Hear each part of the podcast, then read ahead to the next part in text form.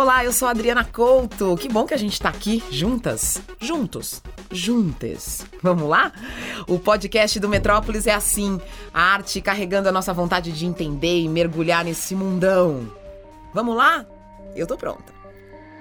Bicha estranha, louca preta da favela. Quando ela tá passando, todos rindo a cara dela. Mas se liga, macho, presta muita atenção.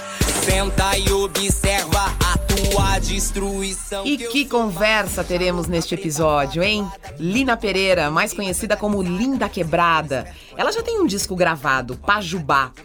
Você sabe o que é Pajubá? É um dialeto gay, trans, que tem muitas expressões indígenas, iorubás. É um dialeto usado ali no grupo, né? Nesse grupo. Foi assim que as pessoas começaram a conhecer a Lin, como Linda Quebrada, como uma cantora de funk. Ela encontrou no funk o caminho para falar de sexualidade, de identidade. Isso é tão legal porque, pense, é, a gente sabe que é um gênero que também amplifica o machismo, né? Aí ela pega esse gênero, pega pra ela e dá voz aos próprios desejos e às próprias questões, as questões de uma bicha travesti. Bicha travesti. Bicha. Um incômodo gerou incômodo? Eu gosto de ser incomodada. E a Lin gosta de incomodar. E ela não é só cantora, não. O caminho dela foi sendo construído na dança, no teatro, nos coletivos pretos da periferia. Como atriz, ela tem participações especiais no cinema, em alguns filmes, e agora ela tá no ar numa série global, que é ótima, inclusive, chamada Segunda Chamada. E é uma série que se passa numa escola pública, na Quebrada Paulistana. Ela faz o papel da Natasha, que é uma jovem trans. São pessoas que estão num curso noturno para jovens e adultos. E ela tá lá, nesse papel, na TV aberta, falando dessas questões de uma jovem trans. É então tem um episódio, por exemplo, que tem essa história do banheiro, né? O banheiro como essa demarcação do território, da identidade, ela tentando usar o banheiro feminino. E tem muitas outras questões ali é, dentro dessa série. Vale a pena ver, viu? Então ela é atriz também, né? Falei da cantora, falei que ela é compositora, performer. Uma artista que é, cresce muito a partir das indagações profundas sobre o próprio lugar dela na sociedade, do corpo dela na sociedade. Uma travesti negra ocupa quais espaços? E mais, né, gente? Esse deslocamento de sentidos, essa quebra de tabus, me atinge. Não sei vocês. Desculpe o egoísmo, então. Então, nos atinge, né? Como tudo isso nos atinge? Vamos pensar junto. É, como é que é o nosso acolhimento de uma pessoa trans, travesti na nossa vida? É, como que a gente contribui para fermentar preconceito? Né? É, você conviver e estar tá de cara com o trabalho dela traz todas essas reflexões. E tem algo também grande que é um autoquestionamento, né? A partir do outro. Você tem aí uma outra pessoa que ressignifica o que é ser homem, o que é ser mulher, e aí você também tem que se ressignificar. É, vamos nessa viagem. É, a Lin tá, num, tá em cartaz agora num documentário premiado em 2018 no Festival de Berlim. Eu quebrei a costela de Adel. Muito prazer. Sou a nova Eva. Foi vencedor do prêmio TED, que é um prêmio dedicado a obras com temática LGBTQIA. E é um documentário que também ganhou prêmios nos festivais de Toronto, Barcelona, Brasília, no Mix Brasil. Dirigido pela Cláudia Priscila e pelo Kiko Goifman. Agora, é um documentário né, não sobre a Lin, é um documentário com a Lin, porque ela também assina o roteiro. Importante isso, ela ter voz nessa, nessa construção da narrativa dela. Corpo de mulher, ela tem jeito, tem bunda, tem peito. E o pau de mulher, ela tem cara de mulher, ela tem corpo de mulher, ela tem jeito, tem bunda, tem peito. E o pau de mulher, afinal. Bicha preta. Eu adorei o documentário. O que, que você vê nesse documentário? Você vê a trajetória da Lin, né? A trajetória dela como artista, as experiências dela estéticas, conversas íntimas com as amigas, amigas trans como a cantora e a compositora é, Lineker. É uma compositora paulista que faz muito, muito sucesso, Lineker e os Caramelos. Ela também tem uma parceria muito profunda com outra cantora e compositora da quebrada que se chama Jupe do Bairro. Então ela e a Jupe estão sempre trocando ideias. É muito bom ver elas conversando, pensando sobre a vida. Então o documentário passeia por todos esses lugares, nas performances da Lin, nos shows que ela faz na cidade, é tudo muito provocativo. E também tem ainda registros antigos de performances, de, de atuações dela em coletivos, né? É, e é muito emocionante isso no documentário, porque é, tem nesse material, nesse registro mais antigo, experimentações que ela faz, artísticas e estéticas, até de momentos limite é, da vida, momentos cruciais, como o tratamento de um câncer no testículo que ela teve. Então, a, a linha é essa, essa artista aberta. É uma coragem, gente. É uma coragem de invejar. Que coragem. Agora tem gente que teme. E você? Olha a linda quebrada chegando no nosso rolê. A rede social. Hum. Te sigo muito, né? E fico só vendo o povo lá comentando. E a maior parte dos comentários é linda, você é maravilhosa, linda, linda, linda. Linda. Verdades, né? Apenas verdades. Isso que eu ia te perguntar. Você ter tanta gente te amando desse jeito, manifestando carinho, te, te levou para outro lugar? Esse reconhecimento te leva para outro lugar? Olha, eu acho que sim. Uhum. Ao mesmo tempo que eu sinto que esse é um espaço de privilégio uhum. artístico. Eu costumo dizer que é eu sofro do complexo de duplo A. Ao mesmo tempo que eu sou admira eu ocupo esse espaço de admiração, eu também ocupo um espaço de aberração. Porque talvez essas pessoas, se me conhecessem enquanto Lina Pereira, enquanto mais uma travesti ordinária no seu dia a dia, é, talvez não, não me colocasse nesse lugar de respeito, de admiração, de carinho. Parece que ao mesmo tempo que eu sou admirada, eu ocupo esse lugar de aberração, que eu só é, que é que eu sou bonita de longe. Quando estou por perto, talvez eu não fosse tão interessante, porque se a gente olhar para as outras travestis como são tratadas no seu dia a dia, eu só eu ocupo um espaço de exceção, sabe? É um espaço de exceção, mas a sua voz está sendo muito amplificada, né? Sim. É, e a gente tem o um filme Bicha Travesti que está em cartaz. Você está numa série de televisão na TV aberta. Você tem um programa de entrevistas num canal fechado. Você participa de vários clipes. Você acabou de lançar um clipe eu determino que termine aqui e agora. Eu determino que termine em mim, mas não acabe comigo. Determino que termine em nós e desate. E que amanhã, que amanhã possa ser diferente com elas. Que tenham outros problemas e encontrem novas soluções. E que eu possa viver nelas, através delas, em suas memórias faz show, vai me ajudando. Não, ela que faz mais? Tudo, ela, ela faz tudo, ela é roteirista. ela é roteirista. Agora vamos. Eu tô falando o que ela parece, Exato. mas aí tem outras questões Exato. aí. Tem o um roteiro. Eu faço, eu fiz, pelo menos agora, também um processo de formação com arte educadores na rede SESC. Então ela dá aula. Tá, meu bem. que legal. É, se dedica, faz, se dedica a dar aula e agora dá curso. Trabalho lindo, bebê.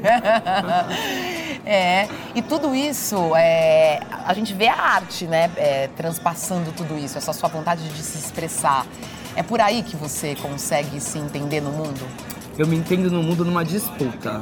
Uma disputa territorial, uma disputa por linguagem, uma disputa por narrativa, por contar e inventar a minha própria história e principalmente por reinventar um novo imaginário social para que quando as pessoas pensem ouçam a palavra travesti ou trans, que tenha também aí nas imagens é, uma imagem de conquista, de sucesso, de vitórias, para que quando outras é, outras pessoas engravidarem, inclusive, elas possam pensar: nossa, queria tanto que fosse uma travesti. nossa, é, pensar, eu fico achando muito maravilhoso isso que. É, lindo Você sabe que você coloca as pessoas em lugares, às vezes, desconfortáveis, ou lugares que elas não imaginariam estar, ou traz pensamentos pra gente que a gente nunca pensou. É exatamente pra isso que eu trabalho. É, tá tudo certo? tá tudo certo. Que ótimo. Uma das coisas que eu penso muito é porque nós, travestis e pessoas trans, somos colocadas em um espaço de constrangimento, somos tensionadas a ocupar um espaço de constrangimento por pessoas cis. Quando vamos ao banheiro, quando queremos ir ao banheiro, quando estamos em um espaço público, é, os olhares que recebemos, os tensionamentos em que o nosso corpo é colocado são tensionamentos de constrangimento. E o que eu procuro fazer é transferir o constrangimento, porque isso pertence a vocês, isso não me pertence. O, o, esse tensionamento a partir do constrangimento é uma ferramenta cis heteronormativa e por isso eu procuro desviar isso e voltar o constrangimento para quem está ativando isso nessa relação, sabe? Nossa, isso é poderoso e é trabalhoso. E é trabalhoso, demanda muita energia. Mas isso tem me ajudado. Uhum. Porque me incomoda muito, por exemplo, quando eu tenho alguns espaços que eu percebo o meu corpo se constrangendo, os meus músculos, eu abaixando a cabeça, eu procurando não olhar muito para as pessoas, porque tá todo mundo olhando para mim. E quando eu procuro desviar isso e olhar de volta e quando surge algum tipo de comentário que procura me deixar constrangida, devolver esse constrangimento para a pessoa uhum. que, que, está, que está querendo me fazer passar por isso. Uhum. Aí você está me falando isso, eu estou lembrando de constrangimentos que eu passei como mulher negra. Exato. E aí, quando você fala isso, eu acho que talvez muitas pessoas também cheguem num lugar é, de inadequação né? E porque eu acho que todas nós somos atuantes desse sistema, agentes, agentes de cultura, segundo aquilo que nós cultuamos e cultivamos e, e, e, e exercemos enquanto prática. Então, por isso, todas nós temos a responsabilidade na construção desse momento presente. E quando eu desvio e faço as pessoas passarem na pele por aquilo que elas tentam me fazer passar, às vezes por simples repetição, que às vezes as pessoas não necessariamente ela ela quer me violentar intencionalmente. Mas nós vivemos uma célula repetitiva, uma célula de repetição compulsória na nossa sociedade, que as pessoas já se entendem enquanto, enquanto vigias. Então, quando me vem no banheiro, ela se sente no dever de dizer que aquele não é o meu lugar, que eu não deveria estar ali, né? Porque o banheiro é uma ferramenta de produção de gênero né? Ele deixa de ser só um espaço de necessidades básicas e se torna também uma ferramenta de construção de gênero, né? Então as pessoas se veem no dever de falar que ali não é o meu lugar. Escuta bem que essa podia ser para você, viu? Na verdade, quem sabe ela não é. Coitada. Coitada. Agora, dizer quem a gente é é um processo. É, também. Agora você me pegou no mistério. Agora não vai me perguntar quem eu sou. também, é uma, também é uma história. E eu, eu vou um pouquinho antes aqui. Quando eu vejo o filme O Bicha, Bicha Travesti e me, me deparo com tantas imagens que você já tinha feito é, anteriormente. Do, anteriormente e fico pensando por que é que você se documentava tanto? Por que, que você sempre se documentou? Será que era essa tentativa de você mesma se definir, se E talvez estudar, tentar me ver de fora. Exato, eu sempre tive essa... Uhum. Eu sempre pensei no meu corpo como um campo de arqueologia, arqueologia, arqueologia de saberes. Eu procurava entender, procuro entender ainda quem eu sou e as minhas relações, entender o que é que eu estou sendo, o que é que eu provoco, num campo de investigação mesmo, como uma experimentação estética radical. Uma experim... Eu me entendo enquanto um campo de experimentação estética radical, porque eu entendo que a forma como eu me apresento interfere na maneira como eu me sinto e na maneira como as pessoas se relacionam comigo e eu me relaciono com elas através disso. E é um campo eterno de dúvida, da dádiva da dúvida, de olhar para o espelho sem ter certeza, de olhar para o espelho como quem pergunta e não como quem responde. E esse processo é o que me mantém em movimento e movimentando as coisas ao meu redor. Quer dizer que aquela linha que a gente viu no documentário já está diferente. Já é outra. Já é outra. Já é outra, já está em um outro lugar Inclusive, é um processo que eu, que eu tenho entendido de morte e vida, né? Eu acho que eu já morri algumas vezes pelo caminho e renasci muitas outras, porque toda a criação necessita também destruição, necessita de destruição. E para isso é preciso que a gente tenha coragem de matar em nós, em nós mesmas, aquilo que nos torna constantemente quem nós somos. Esse é o convite que eu faço com o filme. Mate em você o macho, mate em você o branco, o senhor de engenho, colonizador, capataz, que pensa estar sempre à frente, mas vive para trás. Eu convido a você que mate em você e sinta você também a força dos meus, dos nossos ancestrais. É o seguinte, amiga, a bicha pode fazer um pedido? Pode. Ai, arrasou. Primeiramente, obrigada por essa educação. Vai, tentei falar com várias pessoas, ninguém me deu atenção só porque eu sou travesti. Pior coisa do mundo, gata, é a gente não ter atenção. Faz essa linha com a bicha, gata, que Deus vai dar em dobro, assim, ó. E aí, gente? Você é uma atriz.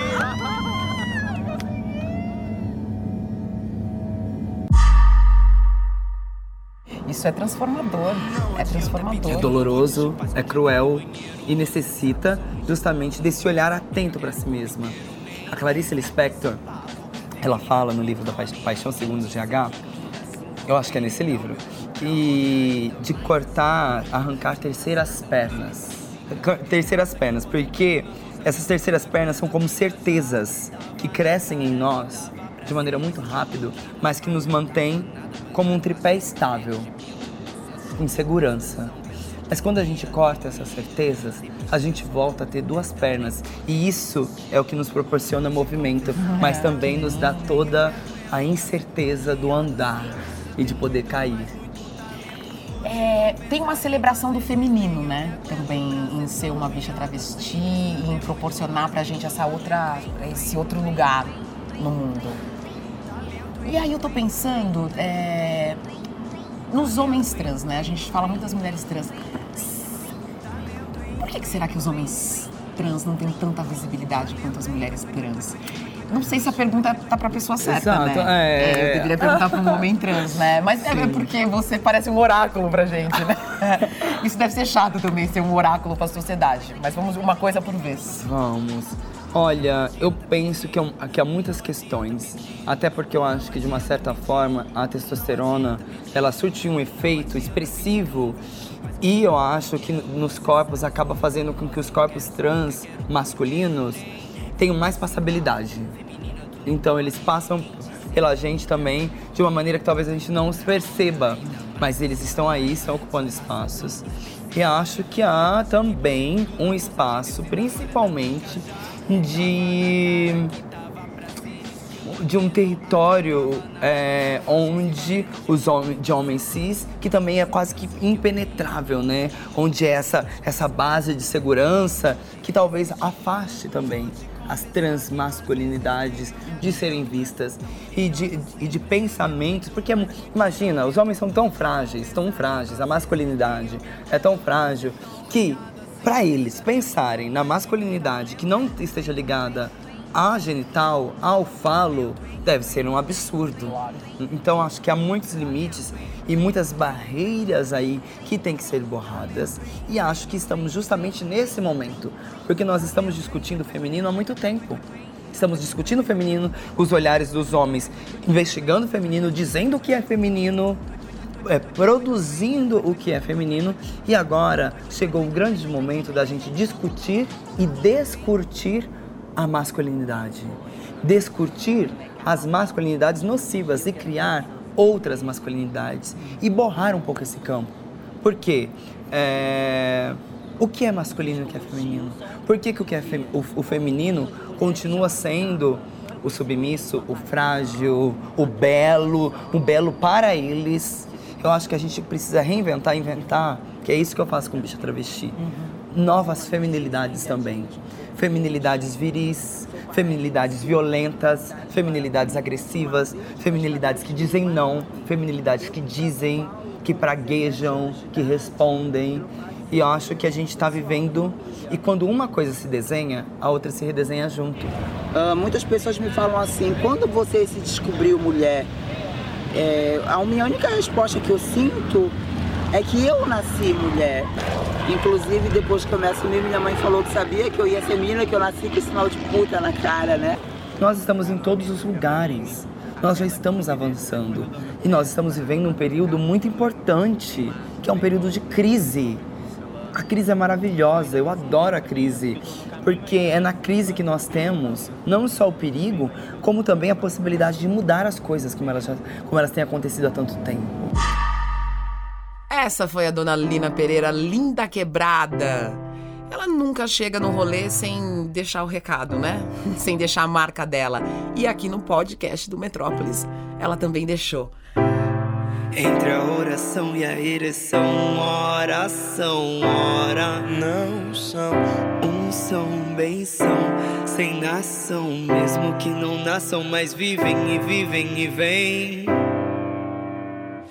Entre a oração e a ereção, oração, ora não são, são, bem são, sem nação, mesmo que não nasçam, mas vivem e vivem e vêm. Se homens se amam, se unem, se imem, se unem.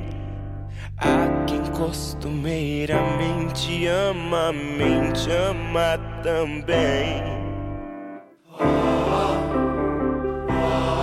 A mente ama também.